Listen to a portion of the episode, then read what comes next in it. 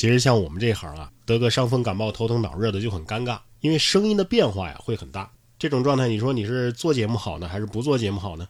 做可能会被嫌弃，不做可能就直接被抛弃了。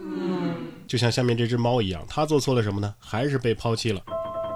五月二十一号，辽宁沈阳一女子啊，在小区里目睹一对母女将一只银渐层从猫里、从猫包里拿了出来，留在了小区的绿化带。随后两个人是转头扬长而去啊。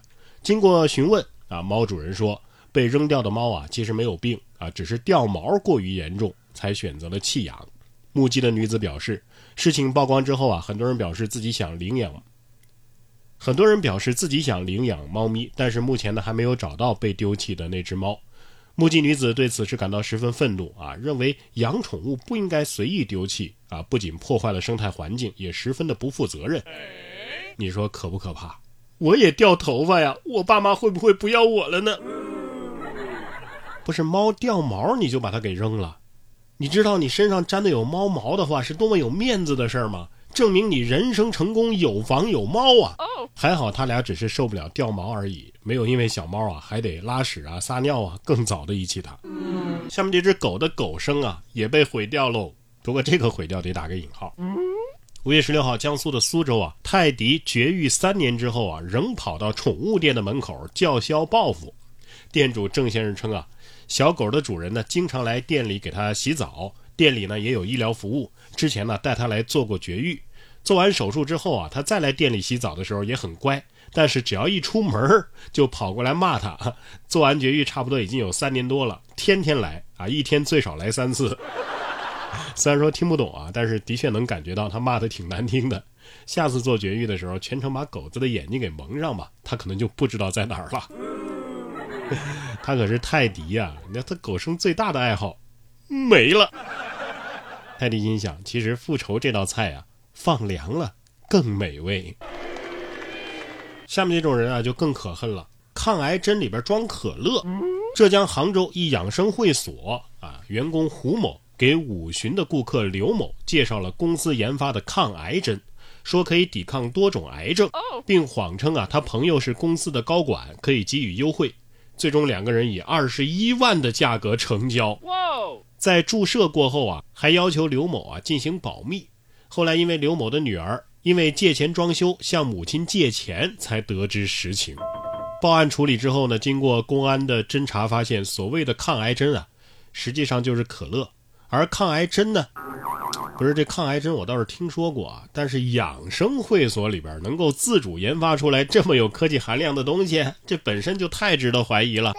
只能说呀，这种熟人作案打亲情牌的手法，对于部分中老年人啊，还真是具有杀伤力。但是我更关心的是啊，如果他真是把可乐注射到了人体内，他不怕出什么意外吗？啊，不过还好，通过骗子的讲述啊，了解到他们只是用空针管佯装打了一下，也算是没有造成更加严重的结果。其实像这种医疗保健的骗局啊，屡见不鲜，但是依然会有很多的中老年人啊，听信一面之词。除了对于这些不良现象要进行整顿之外呢，其实还是大家得提高自己的辨别力，多了解一些医疗常识，多做正规的检查，才是最好的医疗保健。同样是老年人的保健诈骗，五月十九号，辽宁的盘锦一老人啊，用金色的手表引出数据线，插到鼻孔里边吸氧，说这样啊能够降血压，治疗各种疾病。孙子周先生表示啊，是他呀自己瞒着家里人免费领鸡蛋，听课之后买的，多少钱也没敢告诉家人啊，估计最少得一千元。感觉这卖东西的人太丧良心了，老年人也太好骗了。希望大家呀尽量让老年人去那些地方。数据线插鼻孔里边吸氧，这脑机接口这么快就实现了！诺贝尔没爬起来给这厂家磕个头。别问问就是赛博朋克 LED 的鼻子是吧？这骗人的呀，确实可恨。但是有些老年人啊，真的是得说说他们了。除了不听自己孩子的，别人的都听。下面这个骗人的案例啊，就更加的高科技了。近日，包头警方发布了一起利用人工智能 AI 实施电信诈骗的典型案例。四月二十号的中午，郭先生的好友啊，突然通过微信视频联系他。称自己的朋友在外地竞标，需要四百三十万的保证金，而且呢需要公司的公对公的账户来过账，想要借郭先生公司的账户走走账。那么基于对好友的信任，加上已经视频聊天核实了身份啊，郭先生呢没有核实钱款是否到账，就分两笔啊把四百五十万转到了好友的银行卡上。郭先生拨打好友的电话之后，才知道被骗了。骗子呢，通过智能 AI 换脸和拟声技术，佯装好友对他实施了诈骗。而且值得注意的是啊，骗子并没有使用一个仿真的好友微信添加郭先生为好友，而是直接通过好友的微信发起了视频聊天。这也是郭先生被骗的原因之一。所以骗子极有可能是通过技术手段啊，盗用了郭先生好友的微信。幸运的是，接到报警之后啊，福州、包头两地的警方迅速的启动了止付机制。成功的截止了三百三十六点八四万元的一个付款，但是仍有九十三点一六万元被转走，目前还在全力的追缴当中。怎么感觉骗子这个行业也要被 AI 取代了呢？这这还是骗术吗？这是妖术啊！